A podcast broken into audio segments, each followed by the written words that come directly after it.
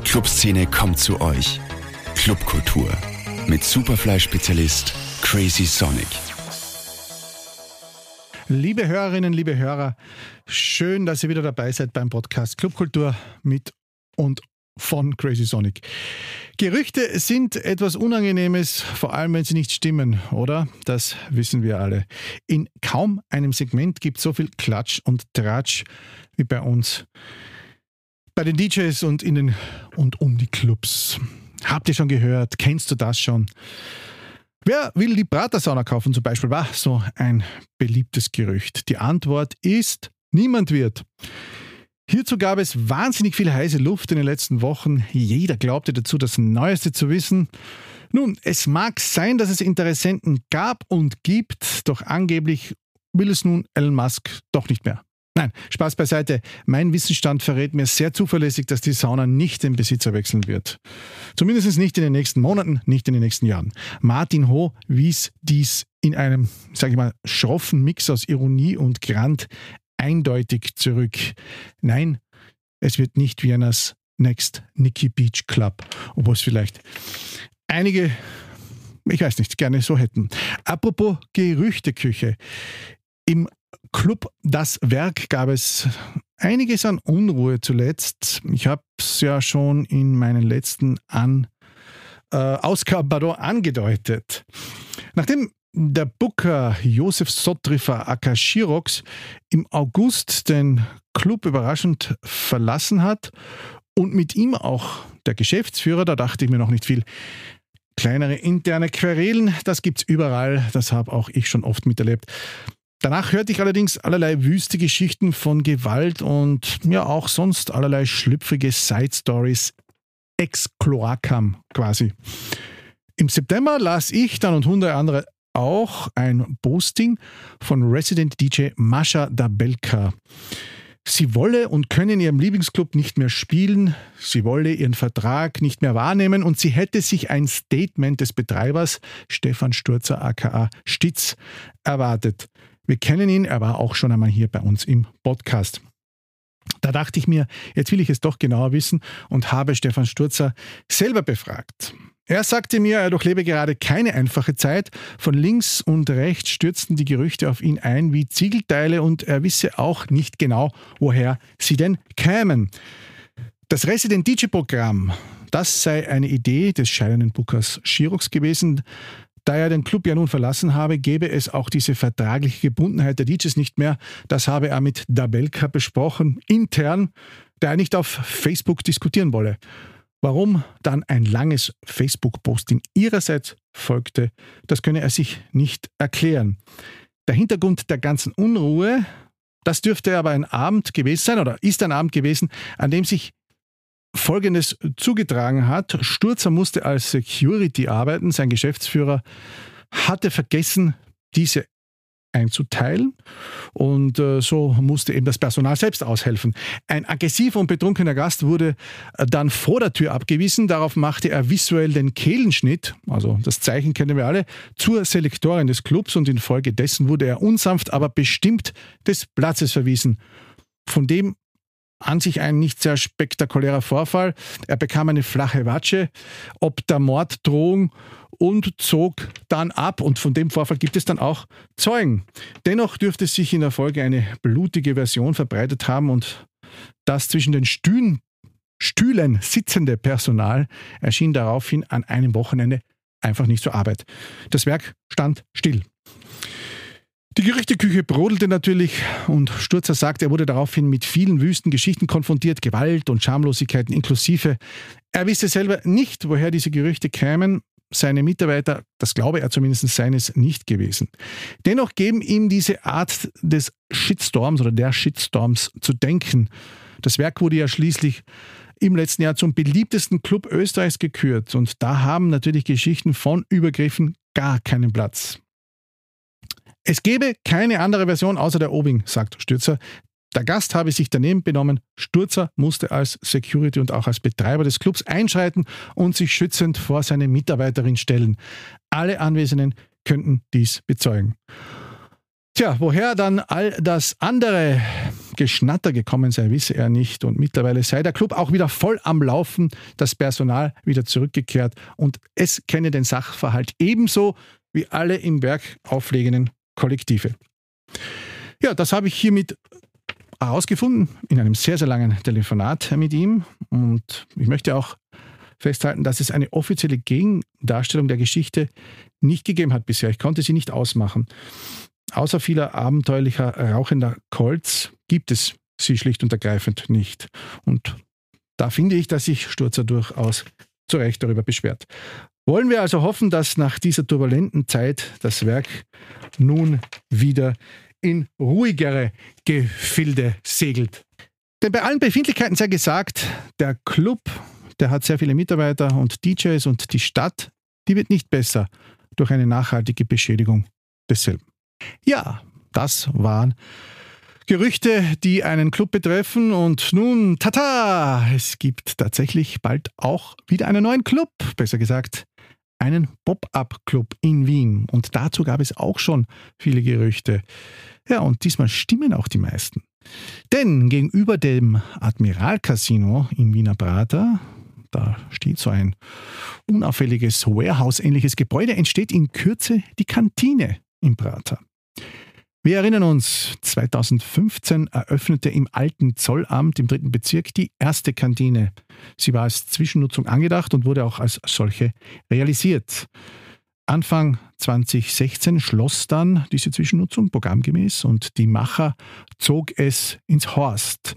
Das eröffnete ja 2017 und ging dann 2020 kurz vor der Pandemie fließend ins O über wo die meisten der damaligen Protagonisten heute eine neue fixe Heimat gefunden haben. Doch eben nicht alle von damals.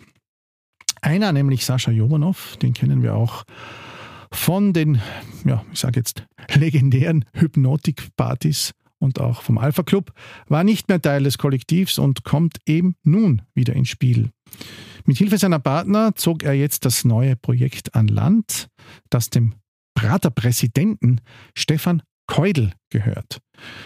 Dem gehört eben, wie gesagt, die Immobilie und die Zwischennutzung, bis dort eine große, ein großer Rollercoaster kommt, ist eben dann als Kantine geplant. Dort werden wir uns also in den nächsten Wochen sicher das eine oder andere Mal sehen, das Tanzbein schwingen und uns den Club anschauen. Wie lange und wie oft es diesen geben wird, das wird sich noch weisen. Geplant ist das Projekt einmal für einige Monate. Ja, es wird sich sicher nicht jeder darüber freuen, von den Clubbetreibern. Das meinte Sascha Jovanow dazu ironisch. Ja, so gut kenne ich das Wiener Haifischbecken, dass ich das definitiv bestätigen kann. Aber auf jeden Fall ist das ein heißes Thema für meinen Podcast und darum habe ich die erste mir bekannte weibliche Betriebsleiterin des neu geplanten Clubs, Anna Jojans, zu mir geladen. Hallo Anna. Servus Rudi. Hey Anna, weißt du eigentlich, dass du die erste mir bekannte weibliche äh, Betriebsleiterin in einem großen Club in Wien bist? Gut so. Aber das hast du noch nicht gewusst. Nein. Warum glaubst du, ist das so? Ähm, warum ist es nicht so? Naja, ähm, man sagt ja oft, ähm, das sei oft zu sehr männlich dominiert und Frauen würden sich da in diesem Genre nicht so wohlfühlen oder nicht so durchsetzen können? Ich mag Genres, wo sich Frauen angeblich nicht durchsetzen können. Sehr gut, sehr gut. Das sind natürlich die besten Voraussetzungen. Nun, äh, ich habe ja schon im Intro einiges angekündigt. Es gibt einen neuen Club zu bejubeln, der nennt sich Kantine. Und jetzt möchte ich natürlich einmal von dir wissen, wie es dazu kam, dass du in diesem Betrieb mitarbeitest. Mein Chef ist jahrelang in Kooperation mit dem Stefan Keudel und die haben zum Beispiel das Prater-Festival gemacht. Er hat ihn dann genommen und ist mit ihm in die Halle marschiert und hat gesagt, Sascha, mach was. Bis der Looping, also die Loopingbahn aufgebaut werden kann. Und er hat dann den zweiten Partner dazu genommen. Dann sind sie mit mir in die Halle marschiert. Ich war verliebt, sie waren verliebt und das Projekt war geboren. Wann war das? Kann man sich das so zeitlich ein bisschen eingrenzen? Wann hat das Ganze begonnen, dass ihr euch da gefunden habt? Also in den letzten zwei Monaten ist das passiert in den letzten zwei Monaten. Äh, Stefan Keudel ist ein, ein äußerst bekannter, äh, er ist auch der Prater-Präsident, das habe ich gerade vorher äh, erfahren. Ähm, das heißt, er war offen für dieses Projekt. Er war extrem offen. Er hat uns die Halle zur Verfügung gestellt und hat, will, dass sie bespielt wird.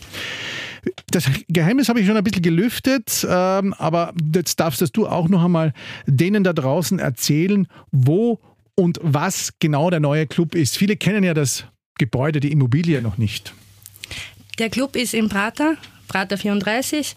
Es ist ein Backsteinhaus, es ist im alten Warehouse-Style, es ist im Industrie-Style, es ist im Backstein-Style, es ist wieder zurück zum Ursprung ein Ort, wo man sich wohlfühlen kann. Ein Ort, wo man sich wohlfühlen kann und wohlfühlen soll. Und dafür habt ihr jetzt ja auch einige Zeit gearbeitet. Ähm, einen, einen kurzen Blick habe ich ja schon reinwerfen dürfen. Wie wird es innen aussehen und dann, was erwartet uns da sound- und lichttechnisch? Man hört, es gibt ja eine Function One-Anlage. Exakt. Naja, geplant war es eigentlich als Pop-up. Jetzt ist es ein Tip-Top-Pop-up, weil wir alles umgebaut haben im Endeffekt. Wir haben auf alles geachtet. Wir haben eine Function One drinnen im Vergleich zu allen anderen Clubs in Wien. Gut, da gibt es ja, da gibt's ja, da gibt's ja Denkschulen, die einen, äh, wir haben ja schon den, äh, den äh, Herrn von Pro Performance hier gehabt. Ähm, es wird sicherlich im, in, in, den sozialen Medien rauschen, wer, wer die bessere Anlage hat, aber das ist ja wahrscheinlich auch gut so ein bisschen Konkurrenzkampf ist ja nicht so schlecht. Das animiert, damit man besser wird. Jetzt ähm, habe ich gehört, es gibt auch tolle Lichtinstallationen äh, da drinnen. Ähm, was wird uns da visuell erwarten? Der Herr Keineder, Stefan Keineder, hat uns ein Lichtkonzept gemacht der Sonderklasse. Es wird wirklich ein sensationelles Licht da drinnen geben. Es wird eine Lichttechnik geben, die in Wien anders ist in Wien anders ist, als wir es genau. bisher gewohnt sind. Und es gibt ja auch zwei Floors, zwei große Floors. Zwei große Floors, exakt. Ähm, welche Anlage wird dann auf dem zweiten Floor stehen? Weiß man das auch schon oder ist das noch ein bisschen das ist noch ein Geheimnis. Man muss ja nicht alles am ersten Tag lüften. Ähm, Warum hat man sich ausgerechnet jetzt für die Function One entschieden? Wie gesagt, ich habe es ja schon angedeutet, es gibt ja da in Wien sowas, mm, ja, so ein bisschen eine Pro-Performance-Überhang. Hat man das jetzt gemacht, weil man auch vom Sound äh, besonders überzeugt ist oder mm, weil es sich einfach besser gegeben hat? Wir sind erstens maximal überzeugt von dem Sound von der Function One und der Herr Joranov liebt die Function One. Function One ist eine klassische äh, Techno-Anlage, wird ja immer wieder gemunkelt. Wenn man sie nicht gut bedient, dann klingt sie auch oft ein bisschen schrill. Ähm, wer wird denn das mm, dafür sorgen, dass das Ganze dann immer gut klingt? Das hat der Herr Johannow im Griff. Der Johanov selber, na, da bin ich ja gespannt. Ähm, wie kam man jetzt genau an diese Immobilie? Ähm, es ist ja wahrscheinlich so, dass schon jeder mal durch den Prater spaziert ist und wahrscheinlich fallen einem da die einen oder anderen Häuser auf. Wie kommt man an sowas? Die richtigen Kontakte. Die richtigen Kontakte. Die, richtigen, die, die kurzen Antworten. Der Podcast der kurzen Kontakte. Antworten. Ich bemühe mich. Gut, also das Projekt ist jetzt, jetzt circa zwei Monaten geplant worden. Wann wird es nun endgültig losgehen? Kann man das jetzt schon endgültig sagen oder gibt es da noch den einen oder anderen, sage ich mal, Unsicherheitsfaktor, dass es sich vielleicht nach hinten verschiebt? Wie gesagt, der Ausstrahlungstag des Podcasts ist ja der 29. September. So Gottes Will ist nächste Woche die Eröffnung. Wir warten nur noch auf den schriftlichen äh, Bescheid. Mündlich sind wir durch. Wie lang kann man da davon ausgehen, dass zwischen schriftlich und mündlicher Bescheidung Zeit vergeht oder hm, gibt es dafür keinen, keinen Maßstab? Wir sind eigentlich auf Stunden eingestellt. Auf Stunden. Na gut. Ähm, kann man eigentlich im Prater weil es gibt ja, wie wir wissen, immer unterschiedliche, hm, sage ich mal, Einmessvorschriften. Ähm, manchmal, wenn es in einem Naturschutzgebiet ist, das betrifft zum Beispiel die Pratersauna, äh, dann muss man leiser sein. Äh, jetzt die Kantine äh, wird ja im, mitten im Prater sein und da gibt es ja auch bis 23, 24 Uhr relativ viel Lärm. Kann man da dann auch drinnen ein bisschen lauter sein oder wie stellt man sich das vor? Gibt es hier dieselben Maßstäbe? Bis 2 Uhr ist natürlich der Lärmpegel im Prater deutlich erhöht. Danach ist es natürlich ähnlich wie in den anderen Gebieten, aber wir haben alles mit Schallschutzplatten ausgestattet. Wir haben alles äh, lauter Kobel vor die Türen gebaut. Wir haben geschaut, dass der Sound innen bleibt und nicht nach draußen geht. Und ähm, euch sind in dem Fall, wir wissen ja alle, was in den letzten Wochen passiert ist. Ähm, äh, viele Magistratsbeamte haben wieder einige interessante und vielversprechende Projekte abgedreht. Ähm, war da jetzt Wohlwollen vorhanden? Habt ihr das Gefühl, dass das alles durchaus... Auf unserer Seite ist alles im Reinen. Gut. Ähm, wie wird nun das Programm aussehen? Kannst du uns darüber etwas schon ein bisschen verraten? Wie wird man die Tage aufteilen? Ich meine, ich nehme mal an, das Ganze wird jetzt ja, sich auf das Wochenende fokussieren, denn unter der Woche ist grundsätzlich schwierig. Auch darüber habe ich schon oft berichtet. Warum das so ist, ähm, kann man da schon was sagen, wie sich das in etwa eingrooven wird? Geplant ist, dass am Samstag ähm, die, der Schwerpunkt im Techno liegt. Und der Freitag wird durchaus an Fremdveranstaltungen abgegeben und der Bereich ist dann Goa, Drum and Bass, lauter solche Sachen. Also Schwerpunkt Elektronik, aber es sollen alle Spielarten abgedeckt werden äh, der Elektronik. Man hört, es ist eine Hochzeit auf Zeit. Kann man jetzt auch schon sagen, wie lange das wirklich, sage ich einmal, im besten und im schlechtesten Fall laufen kann? Und gibt es bei Erfolg auch ein Fortführungsszenario? Ganz realistisch steht das Ende in den Sternen. Wir nutzen es so lange, wie wir dürfen. Sobald die Looping Bank kommt, müssen wir umziehen. Aber wir sind permanent auf der Suche nach neuen Objekten und für alles, was Neues offen. Welche Publikumsschichten würdet ihr denn gerne ansprechen? Ich meine, der Prater hat ja, ist eine Heimat für viele und für bunteste Publikumsschichten. Wir haben dort ja auch schon relativ viele mm, Clubs. Es erinnert jetzt so ein bisschen auch an Hamburg. Es gibt ja das Flug am einen Ende, dann gibt es den Prater Thomas Großdisco, dann gibt es die Prater Sauna und das VIP am unteren Ende und jetzt eben die Kantine. Wir sind ein Ort, wo jeder willkommen ist. Jeder, der 18 ist, Spaß haben will, positive Energie hat, und sich wohlfühlen möchte. Aber gibt es dann schon eine Door Selection? Ich meine, bei aller, bei aller Wertschätzung gibt es natürlich auch immer wieder Leute, die man natürlich auch aufgrund ihres körperlichen Zustandes, ich meine jetzt geistig körperlichen Zustandes, äh, Alkoholgehaltes nicht reinlassen kann einfach. Wir haben eine gute Security-Firma, die natürlich darauf achten wird, dass drinnen eine gute Sicherheit ist, draußen eine gute Sicherheit ist und Menschen drinnen sind, die sich verstehen und wo die Energie positiv ist. Ein ganz großes Schlagwort in letzter Zeit in, der Clubkultur ist ja das Wort Awareness, äh, dass man halt im Club darauf achtet, ähm, dass eben keine Übergriffe passieren und so weiter und so fort. Äh, ist sowas auch bei euch geplant oder ist das jetzt im Zuge dieser Vorplanungen noch ein bisschen im, im Hinterkopf? Das ist so absolut mein Schwerpunkt.